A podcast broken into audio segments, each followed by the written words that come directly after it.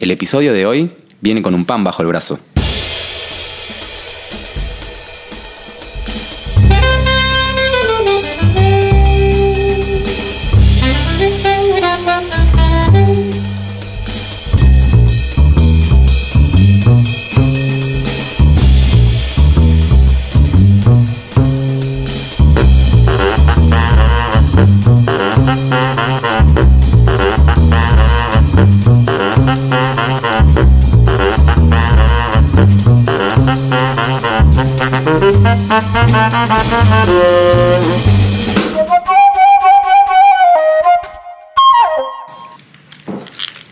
Bienvenidos a Pic- Pixel Podcast.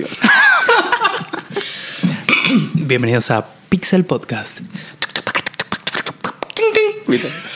¿Vos se lo sabes solo? Sean todos bienvenidos a Picnic Podcast, un podcast donde hablaremos de comida y del maravilloso acto de comer. No para saciar una necesidad fisiológica, sino para elevarnos en un océano de endorfinas y felicidad. Porque panza llena, corazón contento. ¿Cómo les va?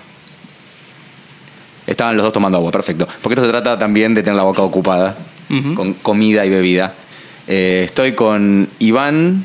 ¿Puedes saludarnos? ¿Qué tal? Buenas tardes, buenos días, buenas noches o cuando le estén dando play a esto. Un gusto saludarnos. Ahora ya con nombre, por suerte. Exactamente, ya nos llamamos Picnic. Eh, es un nombre, nos pueden comentar si les gusta o no. Eh, y el que se ríe a mi derecha es la voz aterciopelada de Eitan, Hola niños. que estuvo incursionando en el sonido, ¿cómo se llama? ASMR. Eh, Googleenlo, por favor. Es un dato al pie del podcast. Tengan cuidado porque pueden pasar horas. Sí. Tu vida puede cambiar. Bueno, hoy pan. Ese es el tema del que nos trae. Una maravillosa comida que además hace las veces de acompañamiento, que además hace las veces de cena cuando no tenés nada para comer. Bueno, el, el pan empezó como siendo el alimento de la humanidad. Bueno, no sé si antes por ahí era otra cosa, pero mucho tiempo fue pan, comían pan. Jesús partía el pan. Y ahora, y fue como perdiendo su lugar en, en la- el plato, en la cena para ser un acompañamiento, como dice Iván. O sea, nadie come pan hoy. Tipo pan. Hoy que hay de comer pan. ¿No? Suena un poco pobre, ¿no? El, el tema de Eh, claro, pero aún así es maravilloso. hay solo pan. Pero creo que un buen pan es mágico y maravilloso. Hoy nos hiciste uno muy rico. Bueno, gracias. ¿Querés contar algo de ese pan? Sí, en, en verdad después lo vamos a charlar Ah, en profundidad, pero hice un pan de alta hidratación. En Oh. este caso, 90% de, de agua, eh, de, de líquido. Pan de altihidratación me suena a lo que toman los astronautas. Tipo el pan que comen en, en la base espacial. En la bolsita esa Sí. Pan presurizado de alta hidra- hidratación. podría ser. ¿Será rico eso?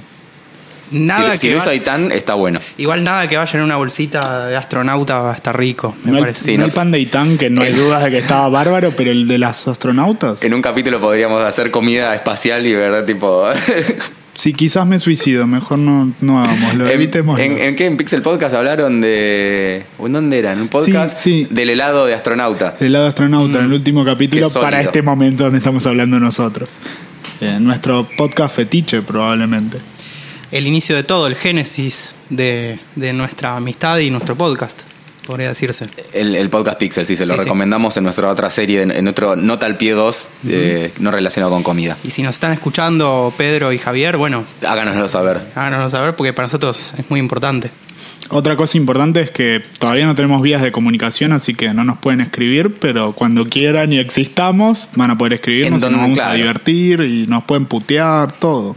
De última, nos dejan un comentario abajo de, De donde de este sea que estén capítulo. escuchando, claro. eh, y, nosotros lo, lo vamos a leer, quizás, O quizás no, porque quizás somos no. muy importantes. o no. A mí me da bronca cuando hay un podcast que te gusta mucho, les escribís y vos sabés que son poco, o sea, que no tienen una gran audiencia y no te responden. Es como, dale, loco. ¿Cuánto, cuánto te escuchan que, que- que no me respondes? Sos tan especial, de verdad, Claro. te sentís tan bien con vos mismo para Sí. no responderle a tus oyentes. Bueno, Iván, vos hiciste un follow-up de lo que fue nuestro episodio piloto, Sí. eh, que también lo escucharon. O sea, si están escuchando este, quiero creer que empezaron por el piloto. Si no, muy mal, ¿eh? Sí, porque son dos episodios Sí. aparte. O sea, escuchá los dos, no jodas. Si estás ahora escuchando este y querés volver al otro, es un buen momento si no lo escuchaste. Y si no, vamos a hablar también en honor a nuestro podcast fetiche de corregir o eh, esclarecer algunas cosas que dijimos en el capítulo anterior que estaría, que estaría bueno o nos parecía copado decir algunas cosas más.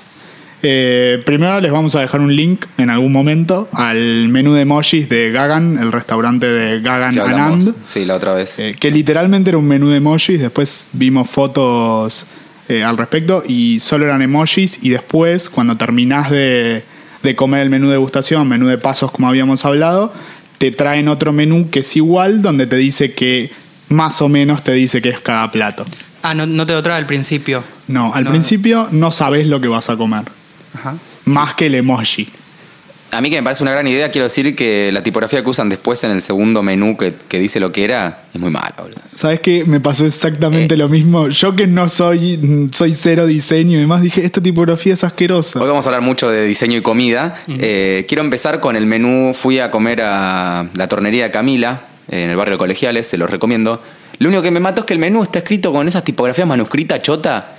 Yo no sé por qué la gente piensa que si el menú está manuscrito es que es elegante y, y importante. sport. Claro, boludo. No, no, no, no, la tipografía tiene que ser clara, legible. Si imagínense el diario escrito con eso, nadie lo lee. Letras redondas, sin, sin palitos, sin serifes. Sin serif, ¿eso? claro. Y que se entienda.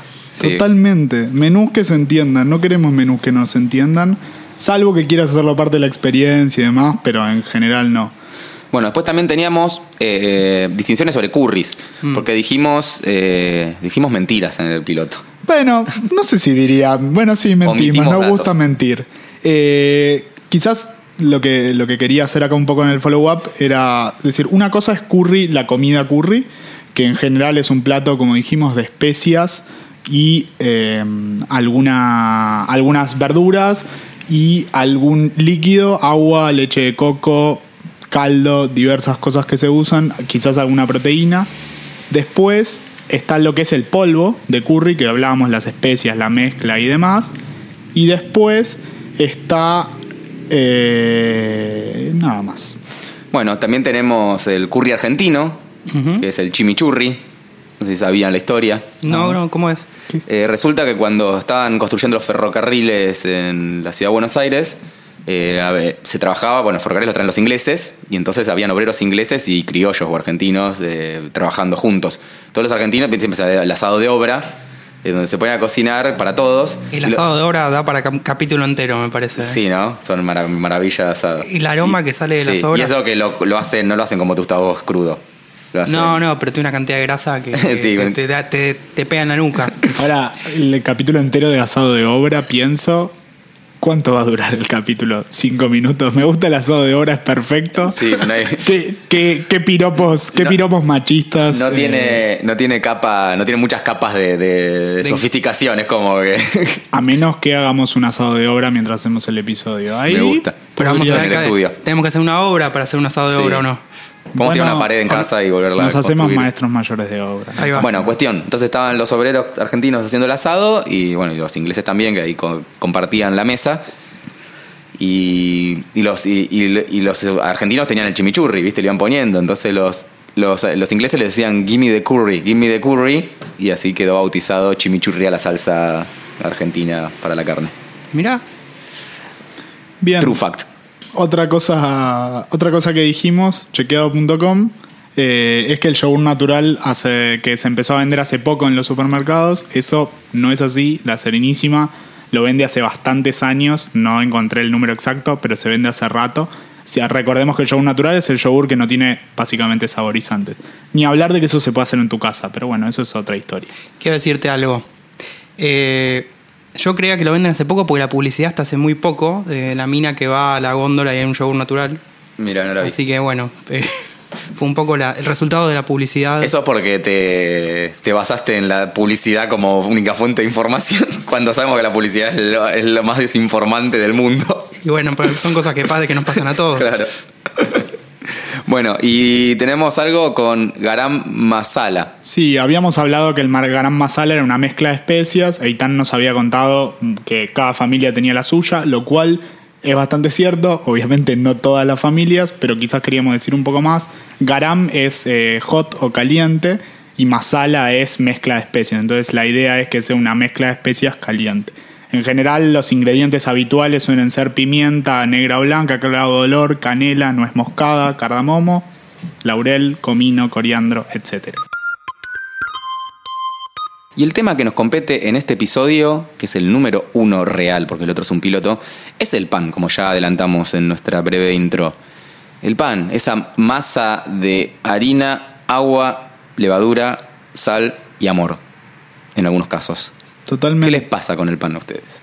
Totalmente, probablemente una de las comidas más sencillas que hay, no para hacer necesariamente, pero sí para comer. Re pocos ingredientes, muchísima magia y como dice, y lo vamos a mencionar más de una vez quizás, eh, Michael Pollan, un periodista gastronómico muy, muy grosso, eh, aire, muchísimo aire. Lo que le da forma al pan, al gran pan o gran forma al pan, es aire. O sea, O sea, el aire estamos- podría ser un ingrediente más de, del pan. el libro de Michael está dividido en cuatro etapas. También tiene un documental en Netflix que pueden ver si no quieren leer el libro. Eh, y la, la parte de pan es la etapa del aire.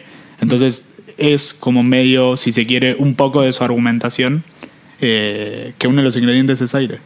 Sí, si no te convence eso, hace un pan, no lo dejes levar y vas a ver lo rico que está. Que es una Así que- bola de engrudo, ¿no? Claro, sí. Eh, es fundamental. Y además, eh, fíjate que cada, cada cultura tiene su pan. O sea, cada lugar del mundo al que vayas tiene un pan, tiene una forma de hacer pan. A que ver, lo pan árabe, pan francés, Eh, chapati, que es el pan de, de India, que también es un pan así como, como el árabe. como el árabe, quizás un poquito más finito. Eh, bueno, en Argentina tenés el miñón, el, el pan francés, el- la flautita. ¿El pan francés es de Argentina, no es de Francia? Bueno, es que en verdad el, el pan francés que vos compras en Argentina como pan francés es una versión argentina De la baguette. de la sí o de, o de los panes de Francia, pero es una amiga diferente, Claro. es, otro tipo de, de pan. ¿Cómo es su relación con el pan? Yo lo amo. Lo ama fuertemente. Fuerte, fuertemente. No podría vivir sin pan. Odio a los antigluten. Quiero declararme anti-antigluten. Anti-gluten. Vamos a salir a matar celíacos. ¿eh? Claro, bueno, sacando la parte de que el celíaco no elige ser celíaco, Ok. está un poco de paja cuando te preguntan, "Ay, esto se puede...? Ayer, pobre, estaba en una reunión y había una chica que era celíaca, se ve. Y claro, estás en un bar pidiendo nachos y papa frita y, y to- y- y te das cuenta que todo es, es, es anti es anti-antigluten. Bueno, hace unos mes o dos tuve que cocinar para la novia de mi mejor amigo y ella es celíaca. Y falleció. creo Porque yo de ninguna manera no voy a dejar de usar gluten en mis productos. Lamentablemente no. Era re fundamental. Ya no es mi amigo. Eh, ya no somos amigos. No, creo que pocas veces me estresé tanto teniendo que pensar una receta como teniendo que hacer el, el- toda la receta sin gluten, porque aparte no solo es no gluten, sino que tuve que limpiar toda la cocina. Eso te iba a decir, porque no es solo la receta, sino que, que Es si, volátil. si la, si la persona es, es tipo celíaco a nivel Dios, Mm. vos viste un pan fijo durante cinco minutos y la contagiaste y se murió. Era re zarpado. Che, Pero hablando bueno, de, de sí. gluten, eh, eh, Iván, ¿tenés alguna data o algo, una explicación? Porque yo no la tengo. Este, no es que te quiero mandar al frente, pero Eso es un Eh, compañero, eso es un compañero de radio. yo definiría el gluten como una, una especie de goma o, o- o globo que hace que cuando, cuando la levadura actúa o el fermento actúe, como que encapsula ese aire y hace que se, que se infle, ¿no? Viste que el pan tiene como esos agujeritos llamados alveolos. Sí. Eh, y el gluten lo que hace es garantizar, bueno, que eso justamente se infle como un globo. No sé si. Está- estás bastante bien, o sea, está, está bastante cerca, eh, hasta donde entiendo. Probablemente de esto hagamos follow-up el capítulo siguiente. Sí. Pero es proteína, o sea, cadenas de proteína que se unen y lo que hacen es una, digamos, como una malla muy fuerte, que es lo que le da elasticidad al pan y además atrapa el aire, como vamos a ver después cuando hablemos de levaduras y masas madres y magia total. Bien. Bueno, a mí el pan no es algo que precisamente lo, lo tenga muy en consideración. Bueno, cortamos pero- acá, chicos, ¿listo? ¿Dejamos No, no, pero iba, capítulo? iba a decir que mi plato favorito es, es- creo que es el sándwich en todas sus versiones. Y bueno, el sándwich no sería nada sin el pan. De hecho, en una hamburguesa, yo creo que el pan es el 50% de la hamburguesa. Y el resto se divide entre carne e ingredientes que le- extras. O sea que el pan es lo más importante. Es muy importante. ¿Viste esos lugares donde el pan del sándwich es malo? Y te querés matar, Sí, no por importa más- lo que Porque tengas por más que le pongas caviar adentro, digo, no, no mejora. No remonta Y con diferentes, nada. por ejemplo, en lugares como Italia o España, que tienen unos panes de la concha de la lora. En España vos te hacen un sándwich y ya está, es una lámina de jamón crudo y un pan increíble. ¿viste? Mm. Y oliva, mucha oliva. E inclusive al revés, puede ser que un buen pan te salve un sándwich salve un sándwich, sí, ni hablar. Lo cual es fantástico. Sí. Puede- porque finalmente terminás comiendo pan o mucho más pan y el pan está bueno y después lo demás del centro importa menos a veces. El pan del sándwich de miga cu- cuenta como pan, es un invento pop, o sea... No, no, el pan del sándwich de miga es, es un pan de molde. Es como el pan que compras, el pan lactal del súper, Sí. pero hecho como un cubo mágico eh, gigante, no sé, de como 50 centímetros por 50. Se hacen unas latas to- eh, como todas cerradas eh, y después se le sacan, obviamente, to- todos los bordes. Claro, para que no quede la crostita caliente. Bien, hoy les traigo un tema, un tema interesante que es, bueno, ¿de dónde surgen eh, lo- las facturas, el nombre de las facturas en Argentina? No sé si alguno escuchó hablar. Yo, yo conozco un poco el tema, no conozco, conozco la, la leyenda o la historia, pero con tu voz aterciopelada no sé para qué voy a hablar yo cuando puedes contárnoslo vos. A mí me Puedo gusta. volver a olvidarlo y, y escucharlo otra vez. A mí me gustan bastante las facturas. No sé si eso cuenta o es importante. Cuando un- le importa a nadie, probablemente. Cuenta un montón. Bueno, el nombre eh, factura es un nombre genérico con el cual se denomina en Argentina eh, a diferentes masas dulces que la- las introdujeron la, la inmigración europea. Como dato de color, les cuento que en Uruguay se llaman bizcochos. Son levemente diferentes, pero digamos que respetan el mismo estilo. ¿Sabemos cómo le dicen a los bizcochos entonces? No, pero siempre me lo pregunté. Creo que le dicen galletitas. Dios mío, está todo mal. En Está todo mal. Bueno, las zapatillas son, creo que Champions. championes. Championes. Eh, y además otras cosas diferentes a nosotros. Perdona a los oyentes uruguayos, los amamos igual. Sí, disculpen. Uruguay es el mejor país, Mejor que Francia. mejor que París. Bueno, vamos a, vamos a lo serio. Dentro de las facturas tenemos nombres como bolas de fraile, sacramento, suspiro de monja. Y esto es porque a finales del siglo XIX el sindicato de panaderos de la Argentina estaba dirigido por facciones anarquistas. Y fueron responsables de bautizar las facturas en irónico homenaje a las instituciones como la iglesia, los militares y demás. Eh, para los militares, por ejemplo, sería vigilantes, cañoncito dulce de leche, Bomba rellena. bomba dulce de leche eh, y demás que la verdad son riquísimas.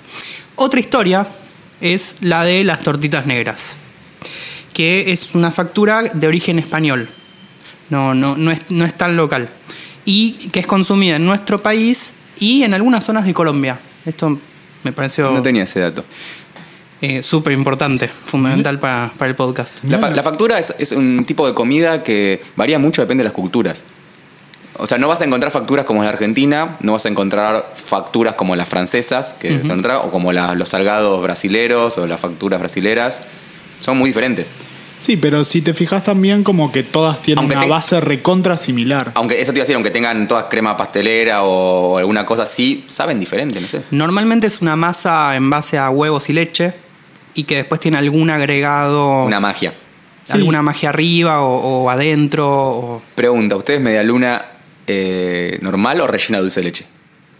media luna de manteca, sola, Ah, eh. bien hecha. Sí, a mí me encanta. Cuando fui madurando fui prefiriendo sola, pero hasta hace un poco yo era fanático que a la media luna se le rellenaba con dulce de leche. Media luna rellena de dulce de leche es algo. Dios mío, qué mal que está el mundo. ¿Por qué? No hace falta el dulce Porque de leche. engorda el triple. nada. Pero no importa si engorda o no. El problema es que no le hace falta dulce de leche. Ya era perfecta. Igual yo, que soy un cipallo del orto, a mí los croissants son lo que me quita el sueño. La media luna El croissant es una media luna. me parece una vil imitación. Dame tres diferencias entre un croissant y una media luna. La media luna de manteca, así como está en la mayoría de los lugares, no es un hojaldre. El hojaldre, que son capas de masa, capas de manteca, capas de masa, capas de manteca, felicidad, no, no- le rompe el orto por cualquier lado a una media luna que es más parecida a un pan. No es que no me gusten las medialunas de manteca, con jamón y queso son una bomba, pero el croissant le rompe el orto siempre porque tiene, porque puede ser dulce y puede ser salado y se puede rellenar con diferentes cosas y no es mayormente dulce. Pero bueno, obviamente estamos hablando de gustos. Igual quiero decirte una cosa, eh, la media luna es como la la parte pobre del croissant. Es como el croissant pobre, el, el croissant eh, sudaca. Eh, pero sin embargo yo lo prefiero.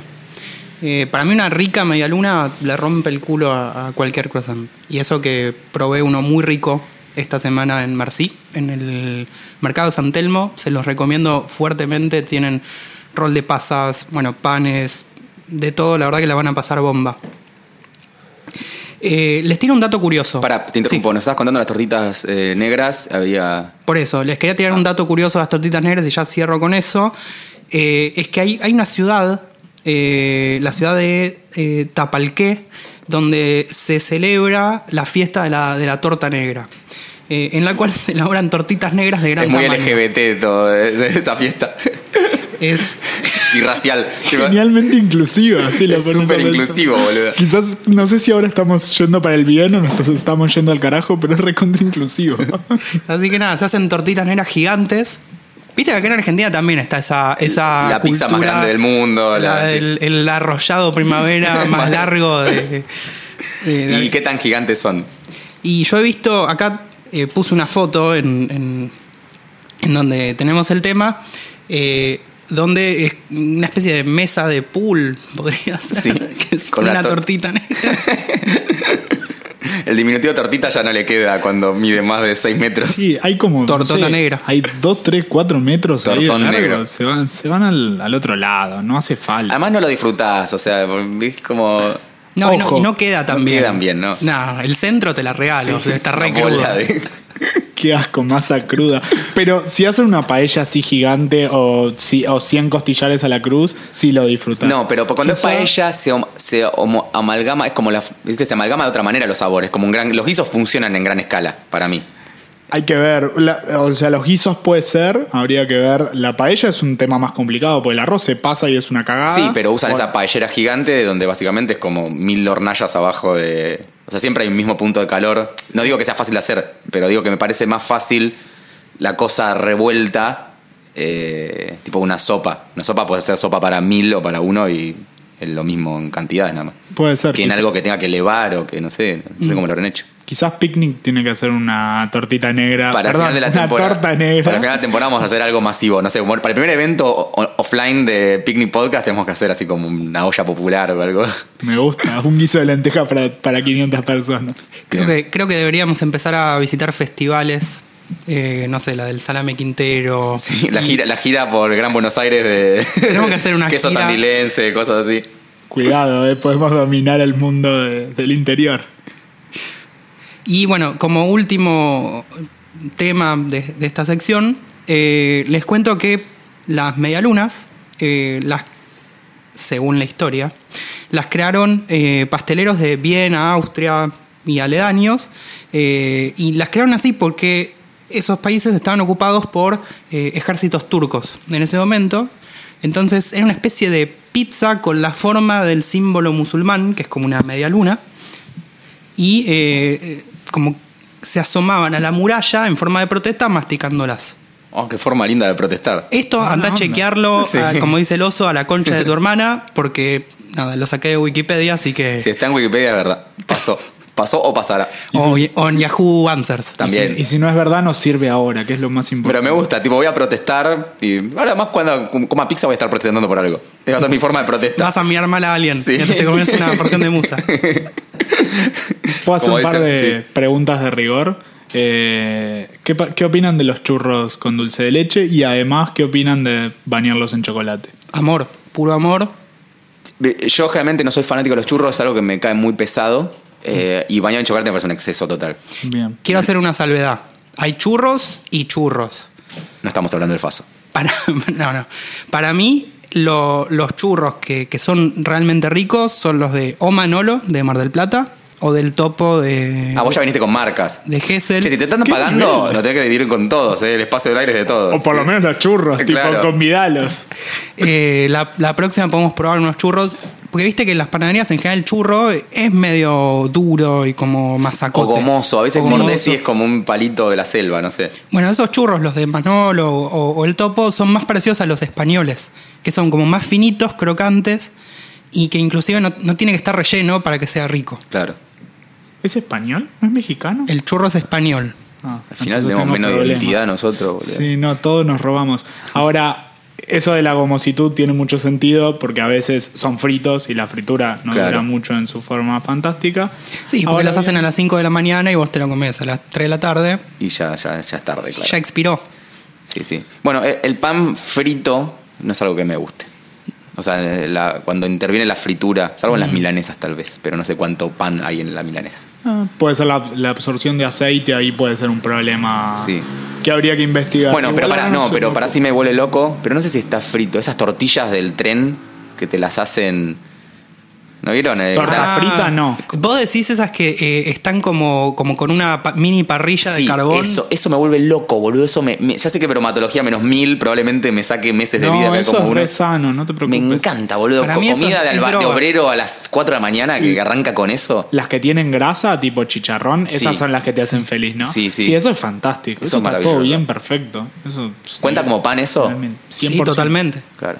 A mí me da un poquito de indigestión eh, olerlo eso. Pero Es, es algo que yo comía más antes y ahora ya no, y no sé si, creo que ya no. Es para una etapa de tu vida cuando Mm. todavía estás a estrenar, el cuerpo está a estrenar y es como sub-20. claro, sí, después ya tenés que empezar a alejarte de, de ese tipo de, Tus de antecedentes de Ramos te. Claro, te- cuando, cuando te- me te tomaba el bondi fuerte. para ir al laburo, y bueno, ahí pasaba y bueno. Para este tema decimos entrevistar a Matías. Matías es un panadero de la vieja escuela, tiene una serie de panaderías en lo que es la zona oeste de, de nuestra querida Buenos Aires. Y vamos a, le hicimos varias preguntas, vamos a, a ver un poco qué nos cuenta. ¿Cómo es el día de un panadero? El día de un panadero empieza bien temprano. Más o menos yo me levanto a las 4 o 4 y media de la mañana. Me voy al local, controlo toda la mercadería, me fijo que todo está bien, me quedo atendiendo.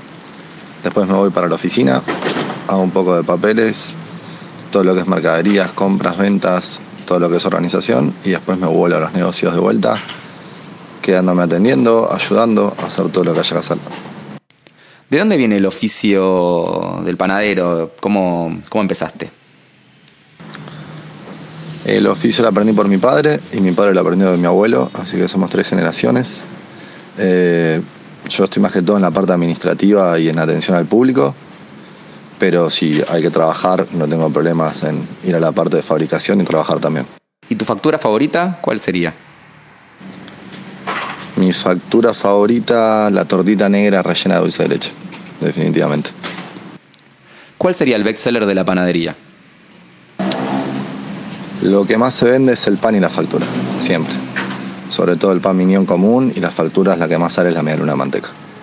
Contanos, Mati, qué roles hay dentro de la panadería y cómo se conforma tu equipo de trabajo. Bueno, dentro de la panadería hay varios sectores. Está la parte de fabricación, que ese sería el equipo de la cuadra, que es todo lo que es fabricación de pan y facturas, todo lo que es masa. Después está el sector de pastelería. Después está el sector de sanguchería. Y después, obviamente, está el sector de atención al público, que son generalmente las chicas que trabajan. ¿Cómo influye el clima o las épocas del año en relación a la venta o al consumo de, productos de panadería?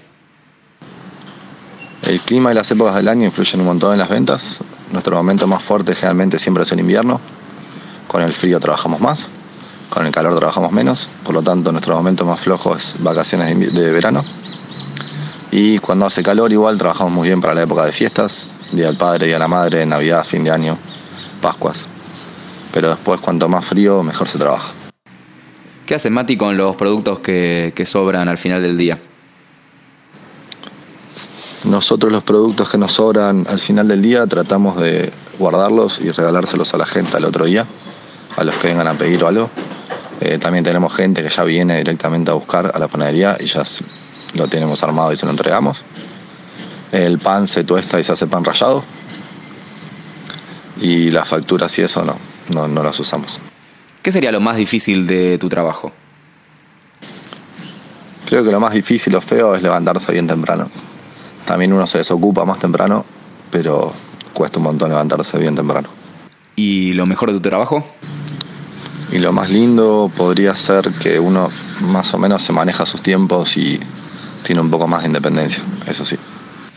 Bueno, muchas gracias Mati por la- las respuestas. Yo quiero aclarar que Mati es, mucho más sacrificado lo que él dice, lo de levantarse temprano. He ido viernes a la noche a bares con Mati y por ahí a las 3 de la mañana se tiene que levantar de la mesa e irse a la panadería porque se rompió el horno o tal cosa y, bueno, es un sacrificio. Así que en ese sentido, si estás pensando en ser panadero, a vos oyente, pensá lo que te tiene que gustar mucho madrugar y o posponer eh, cosas. Sí, sí, es un trabajo súper sacrificado. Sí. Todos los días, 4 de la mañana, como, como También tienen, tienen un. Hay un. Como un jugador clave en la industria panadera que Mati nos playó mucho, pero es que es el maestro panadero, digamos. O sea, el chabón, el chef de. que es como su jugador estrella eh, para él y que supongo que en todas las panaderías debe pasar lo mismo. Sí, si se Que rompe, es la que persona- cerrar. ese tipo, viste, no, lo, no puede. Si se va ese tipo, te cambia el negocio rotundamente, porque hasta que entrene. Es un oficio que cuesta entrenar y que no, no es muy común salir a buscar eh, panadero, tipo el chef de panadería que. No, y además- rompa. Y además te eh, cambia la receta, como que el de que hace la Coca-Cola se muera y No, tengo otra Coca-Cola. quizás vos tenés la, la receta y él la ejecuta, eh, pero hay algo en, en la hay, mano hay algo del oficio, por eso. sí, y sí, del sí. oficio que si vos lo cambiás se nota. Y de hecho hay, hay panaderías donde de repente uno va, no sé, to- todas las semanas a comprar y de repente te das cuenta que Cambió algo. cambió algo, ya no te gusta. Bueno, eh, probablemente sea el maestro pastelero o panadero. Eso, sí, sí, es como algo. Es, un, es muy de autor. Sí. eh, Sí. La industria. A menos que, y inauguro la sección hater de hoy, seas una panadería que recibe las medialunas congeladas y las hace, y o recibe el pan y lo hace de forma industrial, que pasa en muchas Eso, panaderías. eso no es una panadería. Uh, Eso es un expendio de panes y facturas. congelados. Pero para pensar para el branding, o sea, ya que hablamos siempre de eso, decirle expendio de panes y factura. Me suicido cada vez que tengo que decir qué hago. Panadería. Soy retail de, de- de Re- panificados. Revendo Retail. panificados. Yo durante muchos años no sabía que era retail y cuando la gente decía retail. Pero retail es punto de venta. Sí, sí, sí, Mm, totalmente. eso, sí, sí. Eh, venta a consumidores final, Claro, venta por menor. claro. Y. eso Suena canchero ser. para los que tienen tipo locales de, no sé, un local shot, una ferretería, retail de artículos para el cuidado del hogar. Mm, Suena lindo. Eh, lo, lo que sí queríamos como exponer un poco, que nos parecía interesante, era eh, la vida de un panadero vista desde, desde su visión, para mostrar también un poco que no todo es lindo y también que hay mucho sacrificio a veces detrás del producto que uno compra y se come en 27 segundos. Totalmente, sí, sí. Bueno, y más adelante vamos a, a ver otra entrevista, o a escuchar, mejor dicho, eh, de una panadería totalmente distinta a la que escuchamos recién, que es más una panadería de, de barrio, de gente de paso, está siempre ubicadas en, en cerca de estaciones de tren, eh, con gente que va, viene, y es la, fa- y es la panadería más clásica. Más adelante vamos a escuchar el otro, la nueva panadería, el otro lado del pan. El, el- el lado oscuro el lado del pan. oscuro del pan. Y hablando de eso, eh, Iván nos trae eh, un poquito de contenido sobre lo que es la nueva panadería. O sea, estos nuevos panes que se están empezando a ver en Buenos Aires y, y sobre todo en el mundo. Qué loco, perdón, puedo interrumpirte por un segundo para decirlo, la nueva panadería, o sea, volvemos a lo mismo, el pan que debe ser lo más milenario que existe a nivel comida, tiene ahora, o sea, la, la posmodernidad se encarga de que haya una nueva panadería, como cómo Claro puede que- ser nuevo algo, es como la nueva rueda. Tipo, en verdad, Me gusta que me gusta que sin quererlo y sin producirlo me agarraste la intro tal cual la iba a hacer. Hoy te cagué la intro, boludo, Sí. es lo Pero peor, está, boludo. está todo bien. la O sea, nueva vieja panadería. Primero, quizás eso que vemos, eh, lo vemos en Instagram también, además de verlo en la vida real, quizás, pero también es, es tendencia de Instagram. Pero sí, lo primero a desmitificar es que la nueva panadería que hace panes, supuestamente se puede decir más sanos a veces, más copados, con mejores ingredientes, es como se hacía el pan hace 5.000 años, 3.000 años, 2.000 años, 1.100. Eh, por eso llamarla nueva, ahora vamos a hablar un poco de por qué, entre comillas, se le puede poner nueva, pero en realidad es el pan como se hizo el pan siempre y tratar de rescatar un poco eso. Eh, ahora están empezando a abrir algunas de esas panaderías en Buenos Aires, pero ya había algunas que empezaban a hacer ese tipo de pan con panificados más largos, de más tiempo, con masa madre que ahora vamos a hablar. Eh, acá en Buenos Aires, por ejemplo, Lepi es una de ellas, es una panadería de dos eh, pibes franceses que viven acá, que fermentan el- el- la masa madre o usan masa madre. Y está abierta hace varios años, muchos más años que las nuevas panaderías más modernas. Fueron lo- los pioneros ¿no? de esto en, acá en Argentina. Sí, o por lo menos si no fueron, no se me ocurre, o sea, no tengo uno en la cabeza fuertemente que haya estado antes que, que los chicos del EPI, que tienen una muy linda sucursal en Rossetti, en Villa Urquiza. Muy Y- cerca de mi casa. Usted vaya anotando, escucha todos estos tips para que vayan a comer. Bueno, ahora saben que está cerca Aitán, ya pueden ir deduciendo por dónde vive Aitán. Eh, el que nos encuentra, el que nos descubre alguno de los tres, eh, se gana un premio. Un pan. Uno solo. Sí. Eh, quiero contar en mi momento hater que una vez fui al EPI y me metí, iba a, comer, iba a comprar pan y hacen una visita guiada porque tiene un horno que supuestamente tiene 100 años, es un horno muy muy antiguo. Y pregunté si me podía sumar a la visita guiada y me sacaron, al- me sacaron cagando. Me dijeron, no, disculpame, es que hay que reservarla, no sé qué. Había una persona que iba a hacer la visita guiada junto con el otro. Cero Alto francés, customer satisfaction, pero bueno, no importa. Si Bruno u Olivier nos están escuchando, queremos decirles que queremos ser invitados a la visita Sí, guiada. y aceptamos las disculpas que le van a pedir a Iván por no haberlo invitado con un kilo de su pan. Sí. Sobre todo de la.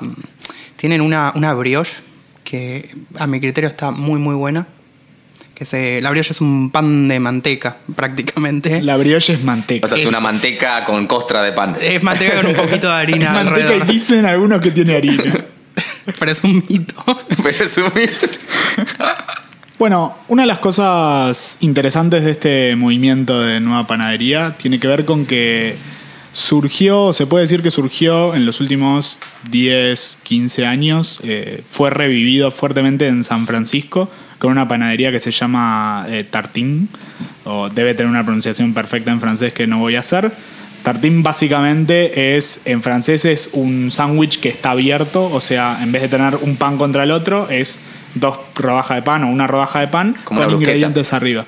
Como una brusqueta, sí, exactamente. Eh, ese es el nombre de la panadería.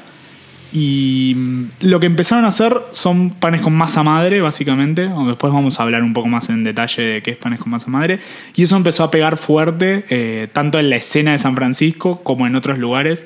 Leía, mientras preparábamos este capítulo, una nota del New York Times que hablaba de lo fantástico que era el pan de esa panadería. La nota era en 2007, creo.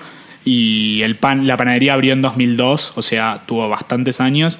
Y sus dueños, Chad Robertson y la mujer, eh, escribieron un libro que se llama Tartin Bakery, que explica básicamente cómo hacen su pan.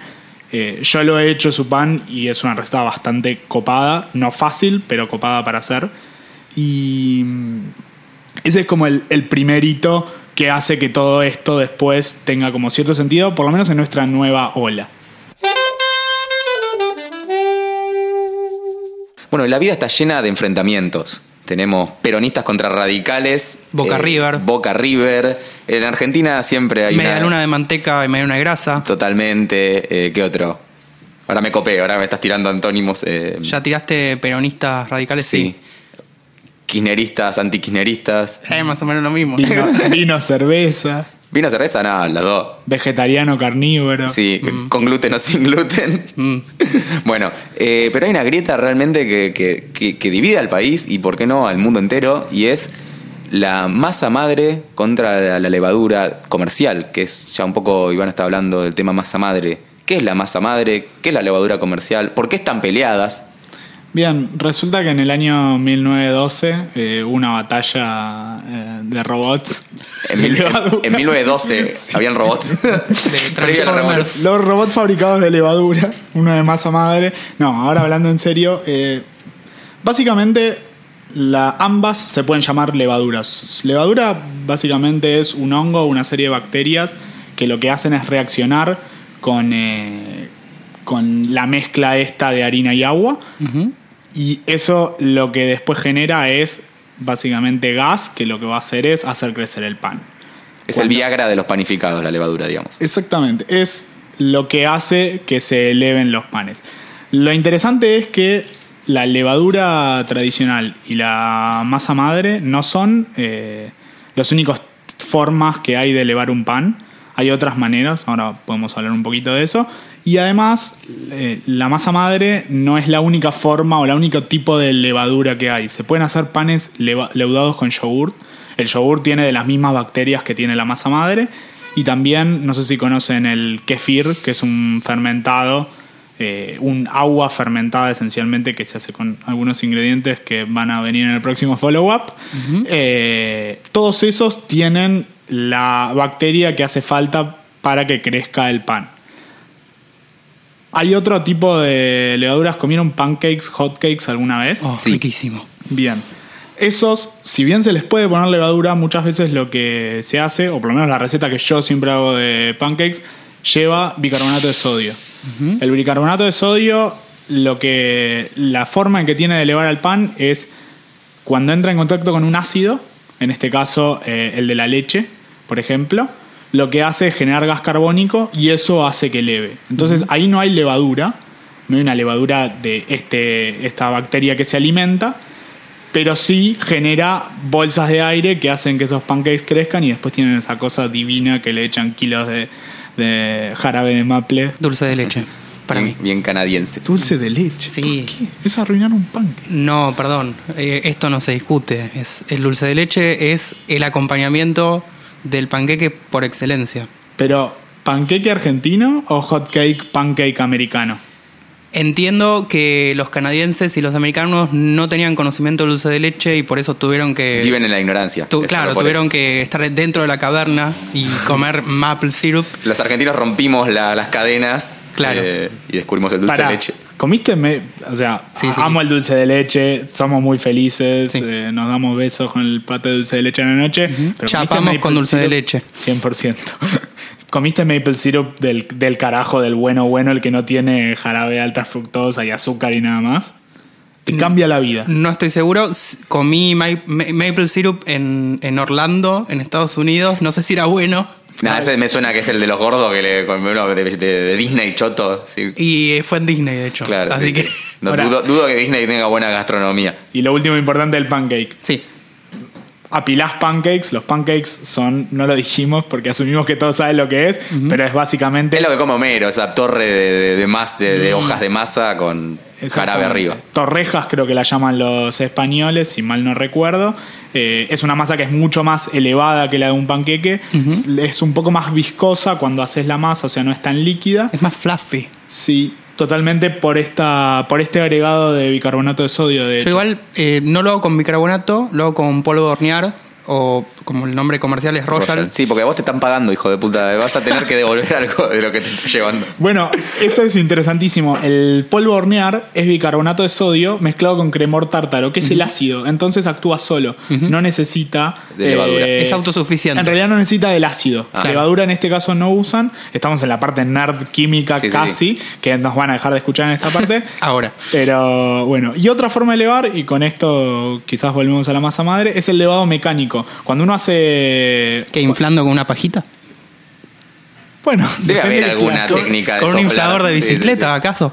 Bueno, había esta. Me acuerdo un plato que hacían en algún restaurante de estos de gastronomía molecular, que en algún momento podremos hablar de eso, que inflaban un pedazo de mozzarella gigante y lo hacían Ah. y era como un globo de mozzarella con aceite de oliva arriba, súper fancy. ¿Pero eso se le puede llamar levadura? ¿O es simplemente meterle aire a algo? Estamos hablando de elevados, de formas de hacer elevar. Y meterle aire, aire a algo, por ejemplo, cuando uno hace un soufflé, que el soufflé se crece, lo que hace es bate huevos, ahí le incorpora aire, porque siempre lo que te está haciendo, como vamos a ver después con. Encapsular aire. Otra cosa es encapsular aire. Y ese aire, digamos, cuando se calienta, va a crecer y va a generar espacios Expande. de aire y hacer fluffiness. Claro. Fluffiness. Y lo mágico ocurre porque eso expande, pero si el, el- el pan o, o el- digamos, la clara de huevo no, no se hiciera dura al- al- en la cocción, eso se volvería a achicar de nuevo. Eso volvería a su estado original. Claro. Pero como al, al mismo tiempo se está solidificando, entonces Se queda. expande y se solidifica. Claro. Lo que hace es permite atrapar el aire. Y ahora, esta distinción, volviendo un poco al tema masa madre y demás, lo que hicieron. ¿Querés, Eitan, contarnos un poco de lo que hicieron para, para hacer la levadura comercial? Bueno, básicamente lo que hicieron, como con muchas otras cosas, es sintetizaron lo que mejor funciona en cuanto a la productividad. Porque la levadura comercial eh, surge de la necesidad de las panaderías por producir más, más barato, más rápido y poder abastecer a la clase obrera. O sea, la, la realidad es que eh, este tipo de productos surgen de, de una necesidad. Sí, la revolución industrial nos cagó todo, incluso en el pan ahora también. Y bueno, entonces básicamente lo, lo que se hace es aíslan una, una de las miles de bacterias que tiene una masa madre, que eh, después Iván les va a contar un poquito cómo se hace una masa madre, cómo se mantiene y van a ver que es súper fácil y cada uno lo puede hacer en su casa. O no. Eh, y lo que hicieron fue agarrar una de las bacterias que mejor funcionan, eh, que menos sabor le dan a- al pan, que más rápido, eh, generan ese, elevado, y la aislaron y la reprodujeron. Entonces lo que vos compras cuando compras levadura fresca o levadura seca inclusive, es una sola bacteria o, un pequeño grupo de bacterias de, de esa masa madre que funciona muy bien, funciona muy rápido, pero no le da quizás las propiedades que sí le da la masa madre a, a- a un pan. Vean. Dando como resultado por ahí un, un pan de menor, de menor complejidad eh, y sabores. eh, Sí, y aparte que se eleva en dos horas. Claro. Lo cual es fantástico O si para no- cuando uno tiene que salir del apuro y está bien. O si lo dejas al lado de un, de un horno calentito, en un lugar ya también calentito, en una hora lo tenés. Te digo que. O si usás mucha levadura, Claro. lo cual no es recomendable. Eh, y también hay, hay una, una gran diferencia en cuanto a. Viste que ahora se habla mucho del gluten y la, la intolerancia al gluten. Y en uno de los documentales de Netflix, no sé si alguno lo vio o se lo acuerda, eh, hablaban justamente de que con masa madre y fer- con fermentaciones largas eh, eh, y con, con este nuevo, nuevo estilo que, que se usaba antes, eh, mucha gente que es intolerante al gluten del pan convencional puede comer ese pan y no le cae mal. Claro. Bueno, yo, yo, sin haber visto el documental, adhiero con ese pensamiento. Lo mismo pasa con las harinas refinadas, que, que por ahí son el- los verdaderos causantes de un montón de enfermedades que antes no habían con lo- lo- el método tradicional de, de- de generar harinas. Y sí, la verdad que estamos comiendo cada vez para el orto a nivel orígenes de, de materias primas y de... Sí, quizás ahora estamos como en la curva que empieza a ascender de cuando tenés guita ni Sí, hablar. Eso, es que te iba a decir eso. Claro. Está la alternativa de ser eh, de tener guita y decir, no, compro productos orgánicos de huerta que me cuesta la lechuga 150 pesos, eh, compro masa madre, voy a lugares que sé que hay buena materia prima, pero digo, a nivel del, de, la, de la comida en general para alimentar a los mil millones que somos en la Tierra, digamos, empobreció mucho el- el- lo que comemos en pos de llegar a alimentar a todos.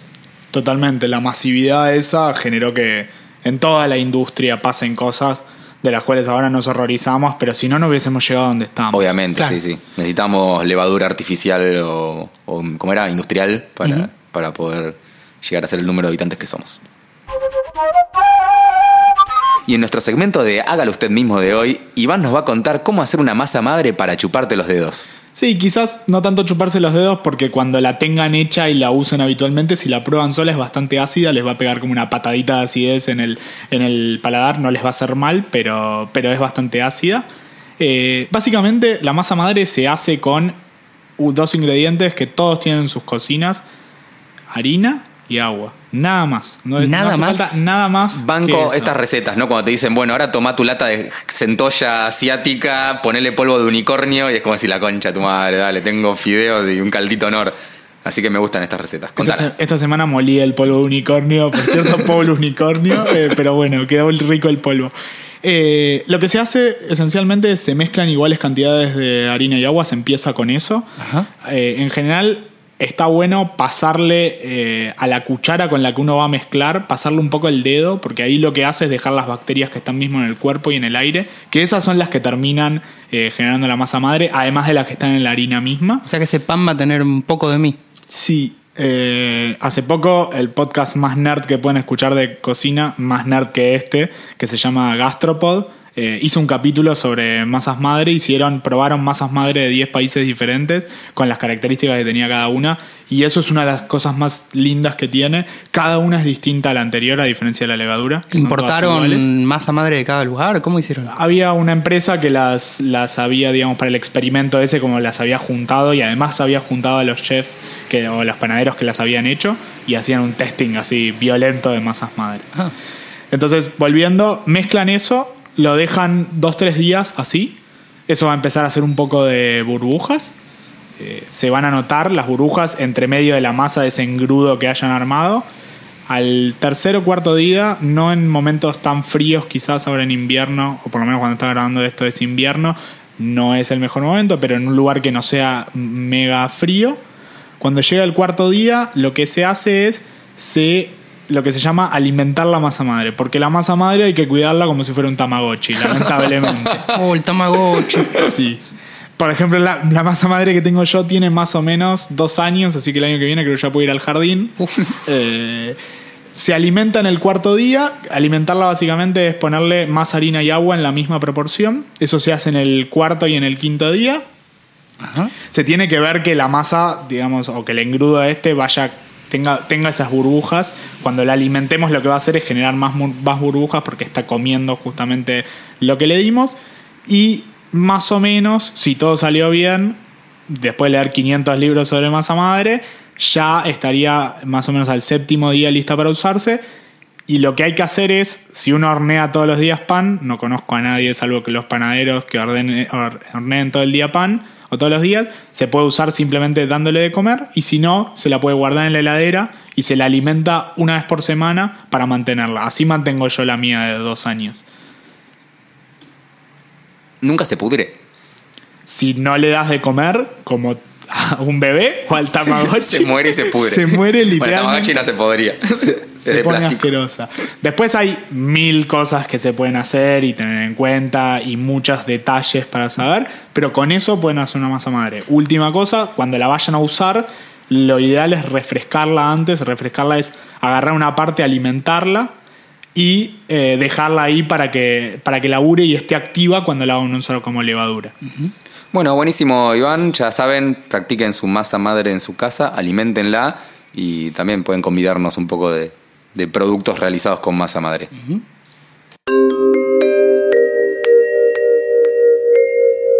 Bueno, y ahora, como tuvimos al exponente de la panadería tradicional, vamos a hablar un poco con Germán Torres, que es publicista pero panadero, eh, que tiene una panadería que se llama Salvaje Bakery, que queda en Avenida Dorrego 1829, y nos va a contar un poco de su panadería en este formato de nueva panadería. Germán, ¿cómo surgió la idea de Salvaje Bakery?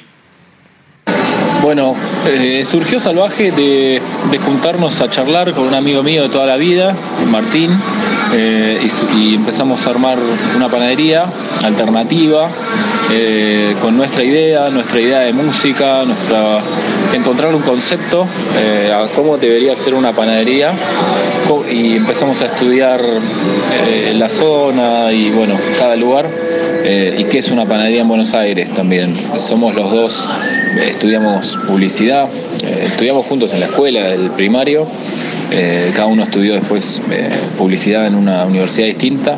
Eh, yo me, me dediqué a la redacción y Martín más a la parte de medios. Y bueno, años después nos reencontramos en un bar. Yo ya me dedicaba a la gastronomía, había abandonado la publicidad y surgió hacer algo juntos, un proyecto gastronómico. Este, así que ahí cuando yo le dije que quería hacer una panadería, él se copó y, tratamos de, entre los dos ir armando eh, aprovechando nuestro background publicitario, una idea bien conceptual. Cómo es una panadería, cómo se llama, qué tipo de producto vamos a hacer, cómo lo vamos a mostrar, eh, qué estética va a tener el local, qué música va a sonar, qué cuadros va a haber, qué vajilla vamos a usar, qué delantales, este, qué plantas, eh, todo. Todo para nosotros tiene que ser parte de- del mismo concepto. Y así una marca se hace fuerte. Eh, así que ahí empezamos a trabajar. Al principio eh, nos la rebuscamos mucho, hoy todavía también. Eh, cuesta mucho abrir un local, muchísimo, muchísimo. Eh, habilitaciones y permisos y, un montón de cosas. No es nada fácil abrir un local. Este, ahí mm, yo empecé a hacer pan en otro lado, me iba a la panadería de un amigo en, en Boulogne, hacía amasaba, horneaba, asada y me traía todo el pan para acá, hasta que pudimos tener luz en el local, que no es nada fácil ni barato. Eh, y ahí empezó Salvaje a funcionar todos los días, eh, ya hace casi dos años. ¿Y de dónde viene el nombre de Salvaje? Se me ocurrió que la panadería se podía llamar salvaje, eh, primero, bueno, haciendo como un, un brainstorming con Martín, también pensando ideas y conceptos, eh, qué nos describe a nosotros, qué significa la palabra natural y, qué, qué hay más lejos que la palabra natural. Y me parece que lo que mejor describe este tipo de pan es la palabra salvaje, porque es eh, mucho más independiente que la palabra natural, mucho más eh, ruda y, y fuerte y libre. Eh, y eso describe a cómo se hace el pan acá. Y aquí hay ningún pan sale igual a otro. O sea, no hay nada más lejos eh, de lo industrial que la palabra salvaje. Y también eh, pensando la idea de abrir algo juntos, nos dimos cuenta que lo que faltaba en Buenos Aires era una panadería, cafetería, pero con una idea, eh, que hay un montón de cafés, eh, hay un montón de cafeterías de especialidad, pero por lo general la mayoría no tienen un buen producto alimenticio, los lugares que tienen un buen producto alimenticio no tienen buen café, o la mayoría de panaderías, eh, el pan viene en camión, eh, las medialunas vienen congeladas, nada se hace casero y, y así lo pensábamos también, que hay panaderías francesas y hay panaderías argentinas que venden pan por kilo eh, y, y nada más. Así que pensamos en una alternativa de usar harinas totalmente distintas. ¿Dónde aprendiste y por qué crees que es importante hacer pan con masa madre? Trabajé bastante tiempo afuera, eh, así que ahí aprendí un poco más a, a apreciar este tipo de pan y, mm, a estudiarlo eh, profundamente. Entonces empecé a, dedicarme sobre todo a hacer panadería, soy cocinero. eh, Así que me parece que este tipo de pan, contrario al pan común de, de panadería que se vende por kilo como genérico, es que eh, nosotros al usar masa madre fermentamos la harina y el pan cae liviano. Entonces la gente que viene a Salvaje es un nuevo consumidor de pan que no frecuentaba panaderías eh, antes, digamos. Hay gente joven que se cuida, de, distintas edades, pero que se cuidan y que sabe que la harina no les cae bien. Y lo que pasa contrario a las panaderías normales es que el pan, al usar tanta levadura, eh, la harina leuda pero no fermenta, entonces el, cuerpo tiene que, que fermentar eso en la panza y no, no estamos eh, capacitados físicamente para hacerlo, por eso el pan le cae mal a mucha gente. Eh, pero este tipo de pan, a mí incluso eh, me cae mal el, pan común, así que este pan me, me gusta, eh, es nutritivo, es rico, eh, la gente lo aprecia y vuelve. Vamos proponiendo nuevos, tipos de pan que no existen en, otro lado, usamos harinas como maíz morado o algarroba o semillas molidas, este, eso es importante también porque por ahí alguien piensa que el, pan de semillas integral es más sano y es más pesado en realidad porque el cuerpo tiene que no puede digerir semillas enteras eh, ni harina integral sin fermentar. Así que no- nos enfocamos un poco en eso, en hacer un tipo de pan que nos representa a nosotros, que no hayamos visto en ningún otro lado, y en, una panadería en la que usemos harinas eh, no convencionales, eh, hasta hemos probado con harina de amaranto, este, y, bueno, otras alternativas como la, espelta, el camut, eh, fermentar avena, yo qué sé, la, la verdad que nos tomamos como un juego y nos gusta y a la gente cada vez le gusta más eh, y hacemos todo acá, a mano y artesanalmente. ¿Cómo ves la tendencia esta de las nuevas panaderías en Buenos Aires? La verdad que nos gusta que haya surgido como una tendencia eh, y que nos hayamos animado a abrir esto en un buen momento. Eh, capaz en ese momento no era un buen momento, pero ahora lo vemos como que sí. Y están surgiendo nuevas panaderías, nuevos talleres, la gente se está animando a, consumir de vuelta pan, a preguntar, a, consultar qué es la masa madre, está como en, tema, de moda de alguna manera. Eh, si bien hay panaderías francesas que ya fermentaban el pan con masa madre, nuestro pan, eh, a diferencia del francés, es, es un poco menos ácido. eh, yo qué sé, no, es una idea nuestra de competir eh, con nadie. Nosotros hacemos lo que nos gusta hacer y, y está buenísimo si surgen otros locales eh, que hacen pan también. Eh, nosotros nos consideramos la panadería del barrio a la que viene mucha gente y hay otras panaderías a la que va otra gente y, y cada uno tiene, tiene su público. Siempre le dan un montón de importancia a la música en los posteos, en las redes. ¿Por qué es eso? Somos eh, unos amigos que la verdad que nos conocemos mucho eh, y siempre nos, nos juntamos a escuchar música.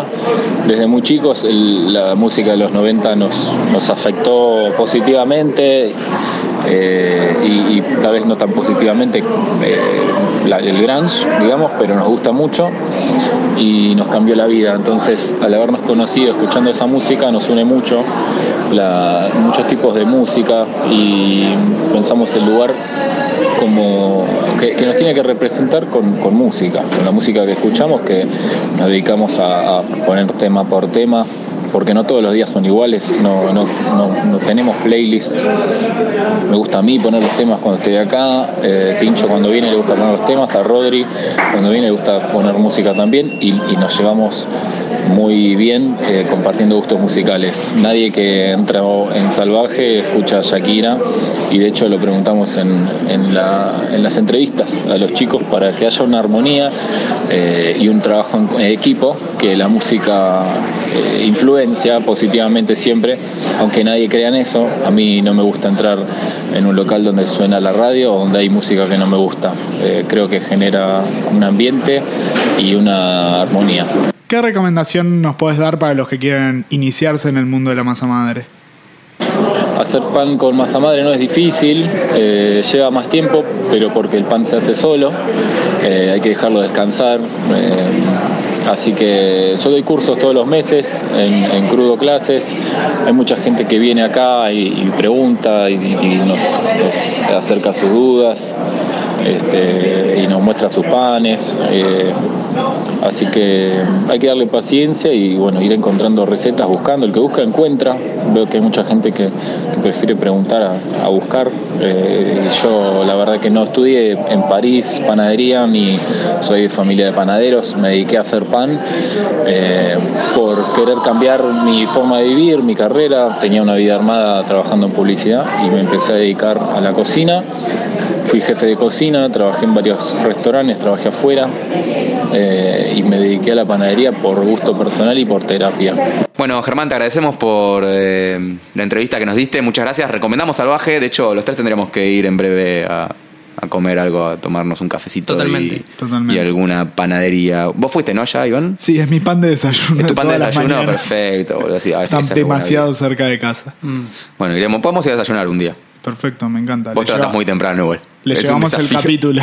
Le llevamos el capítulo en CD. Eh, Lo bueno es que ya saben dónde, dónde estoy yo, ya saben dónde está Taitán. Falta, Falta yo, falta y dónde se graba. Y dónde se graba. La cueva secreta. Ah, que nunca lo sabrán. Bueno, eh, para terminar con el, el episodio de hoy, eh, tendríamos que, que opinar lugares, ¿dónde podemos ir a disfrutar? Porque hablamos mucho de pan, pero ¿dó- ¿dónde se come este pan? Bueno, ya sabemos salvaje, ya diste la dirección. ¿Qué, qué otros lugares recomiendan para disfrutar un buen pan? Acá yo les voy a contar, entre Iván y Aitán se miran como diciendo, no les voy a decir mi secreto, no, yo tampoco, que se vayan acá. Ugis, En realidad- chicos, la masa de Ugis, eh, la panera de la pizzería Ugis es la mejor. No queremos que vayan a ningún lado que nosotros conocemos porque después nos van a arruinar Sí, porque este esos podcast tiene mucha secretos horribles.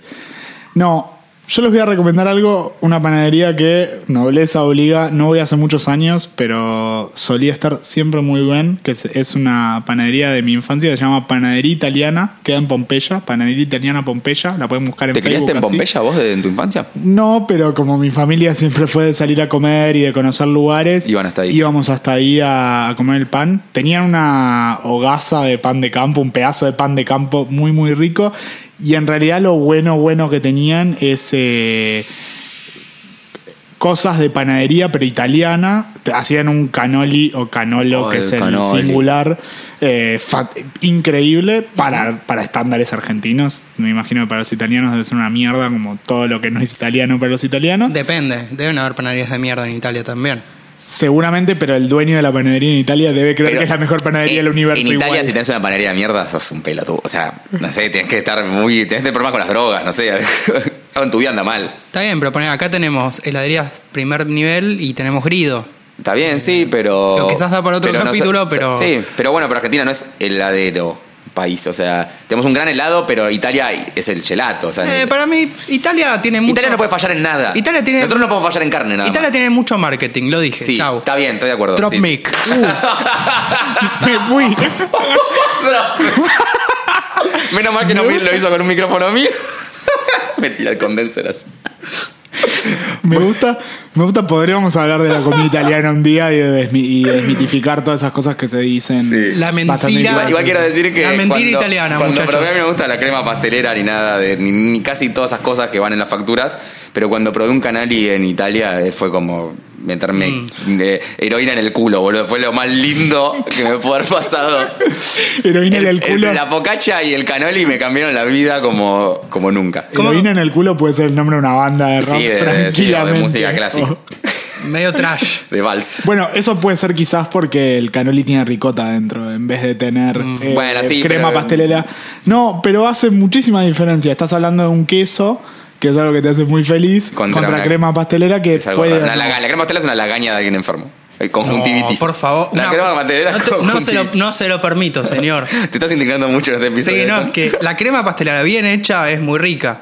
El tema es que en la mayoría de las panaderías te hacen una crema pastelera que parece hecha con, con plastilina. Sí, es Entonces- raro, es muy polémico. Bueno, eh, Bueno, esa tan- es mi ah, recomendación. bueno, la panadería Pompeya que se llamaba italiano, ¿cómo era? Panadería italiana Panadería Pompeya. Italiana Pompeya. La buscan en Facebook así. Ya está cerrado, encuentran. si no fuiste hace mucho, cerró. No, no, ¿Para fuiste después del 2001? miré hoy- Porque sí, sí, tiene que- fui después del 2001. Porque si esto viene antes del 2001, yo creo que cambió el mapa No. comercial. Probablemente la última vez que fui ahí fue más o menos hace cinco años y, y esperemos que no haya cerrado. Hoy vi los posteos en Facebook y siguen posteando, así que imagino que o el CM no se colgó y no se No dio le llegó cuenta. la carta de despido al CM. Nu- nunca se enteró de que la panadería quebró y siguió posteando. Sería muy triste. Bueno, contanos editando de tu lugar. Mi lugar es, es un lugar de, de mi barrio actual, de Villurquiza, que se llama Un Dulce Capricho y queda en la esquina de Triunvirato y La Pampa. Y es una panadería que de afuera parece una panadería clásica de barrio, donde te vas a encontrar, digamos, lo que te encontrás en cualquiera, pero a diferencia de cualquier panadería, tiene ciertas especialidades de, de panificados que a mi criterio son diferentes, son especiales y están muy bien hechos. Entre ellos, tienen una baguette que está buenísima, eh, digamos que es, tiene muy buen sabor, es súper crocante por afuera, pero es un crocante muy finito, digo, tienen que probarla.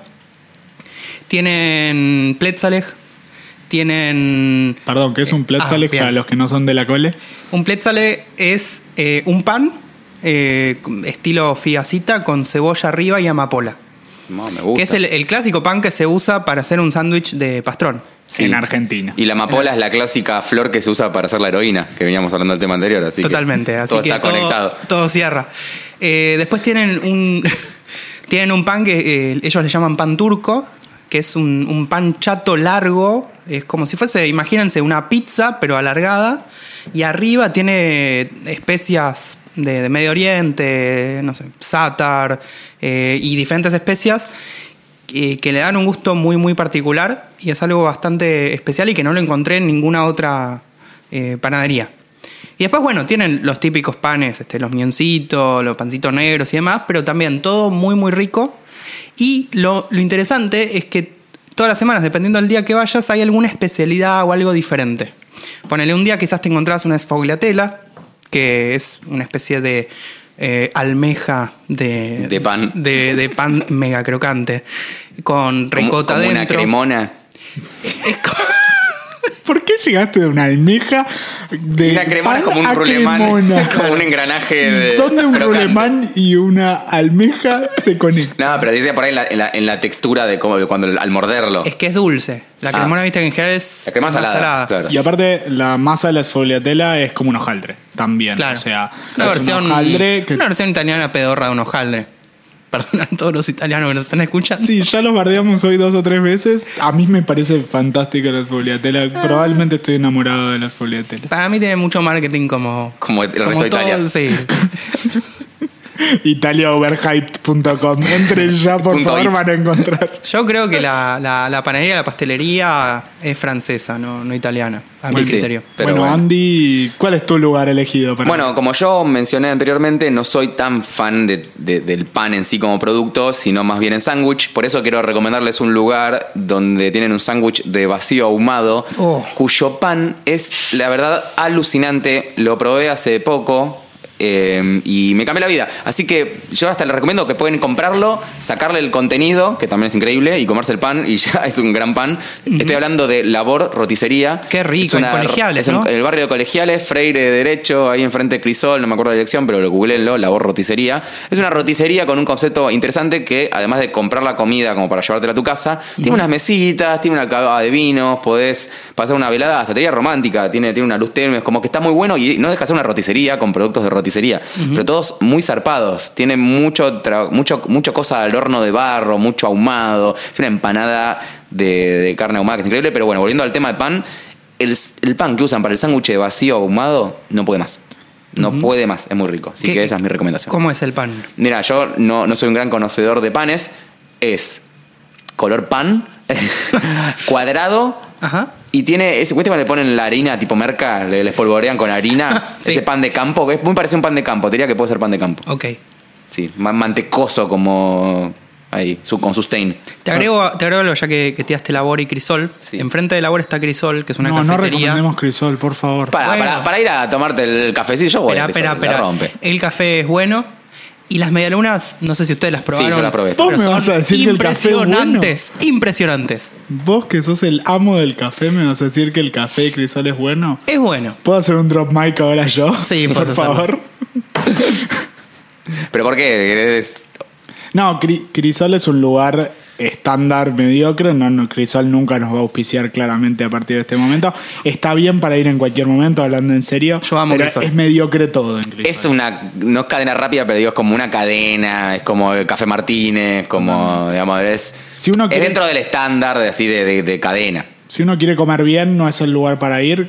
Por comer me refiero a toda la experiencia en general. Pero sí lo que hace es te salva de cualquier apuro. Sí, o sea, es como un Starbucks copado. Es- Para mí Crisol es como un Starbucks premium. Pero O sea, si dijimos tengo un Starbucks y un Crisol, voy a Crisol. O sea, tengo que... dijimos en el primer capítulo que yo iba a ser el hater, estoy cumpliendo. Está muy bien. ¿Está bien? Perfecto. Te robé un poco la, el, el Sí, hateismo hoy con hatearon Italia. los dos, se me, se me- se me descontrolaron. Pero quiero decir una cosa, prueben las medialunas de Crisol y, y después me cuentan. Bueno, y ahora para hacer la última sección de este picnic, vamos a hacer nuestro segmento vino, que quizás deberíamos ponerle un nombre más lindo que segmento vino. Y La cortina es quien se ha tomado todo el vino de la Mona Jiménez. Sería fantástico. Eh, Andy nos va a presentar el vino de hoy y nos va a contar un poco de qué se trata.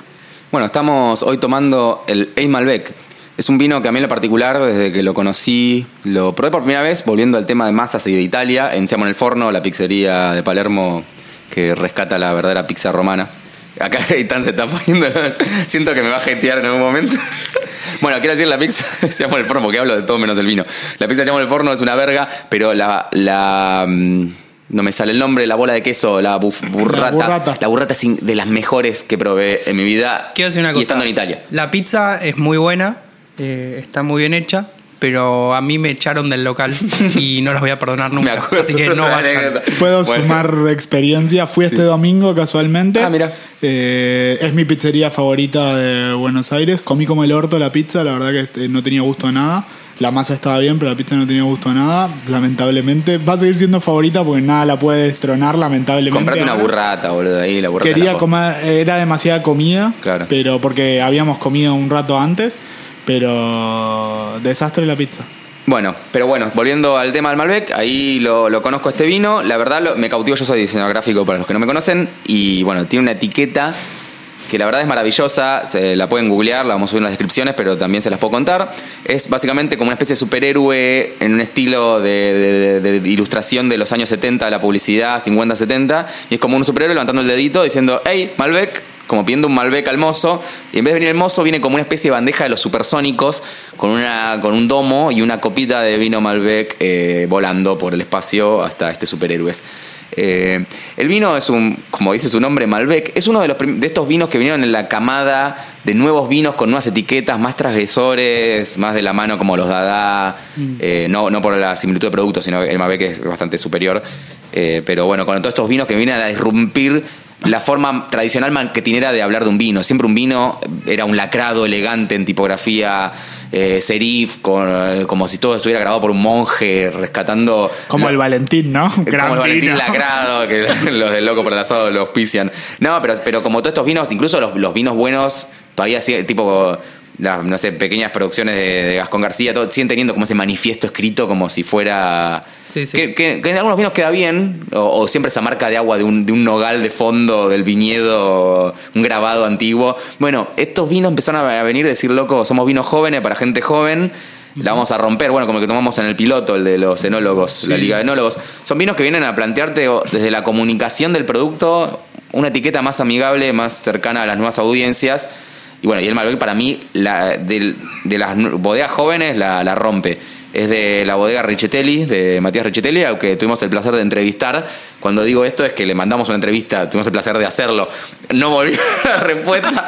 Entiendo que porque es una persona muy ocupada, así que... Pero te- te intentamos. disculpamos, pero solo intentamos. Es un enólogo bastante joven, que, que, bueno, que lanzó su propia bodega y Sí, no, no sabemos o no estimamos en general esto que hablábamos la otra vez, los, los enólogos trabajan con bodegas y demás. La verdad no sé si lo, si lo tenés, perdón por estar rompiendo Mirá, la no, magia, en si este él caso- tiene bodega o no.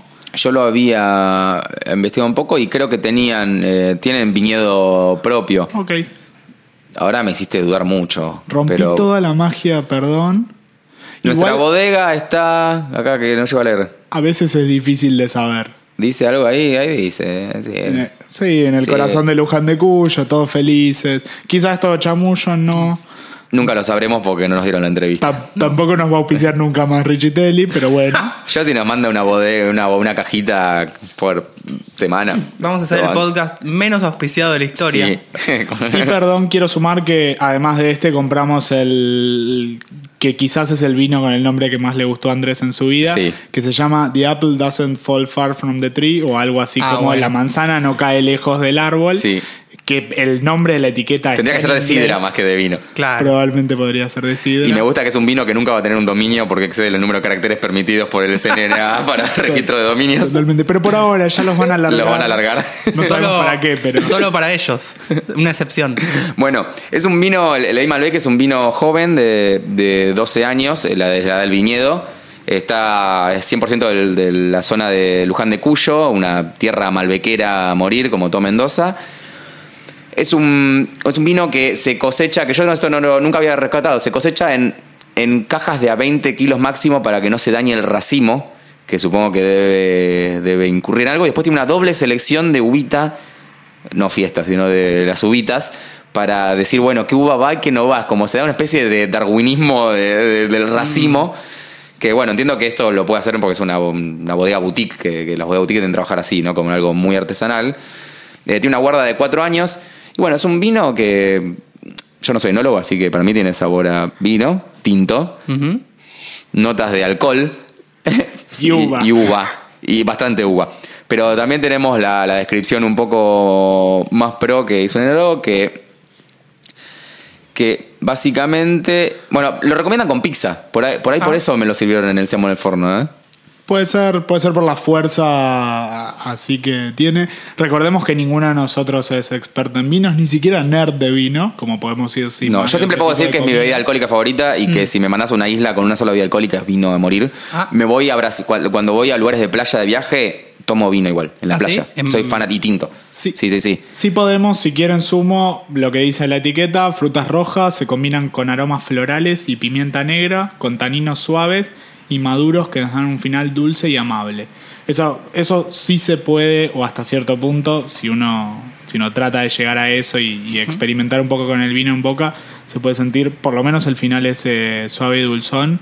Las notas de pimienta, que son un poco más difíciles de notar, a mí todavía esas cosas me cuestan un No, montón. no, no Sí. las encontré. Eh, Nico, Nico Vinzón de, de Río Negro, es un periodista, eh, para agregar a lo que vos decías, eh, dice que habla sobre este Malbec. Muchas frutillas, frutos rojos, Hermanas primas, todas ellas en la boca, dice.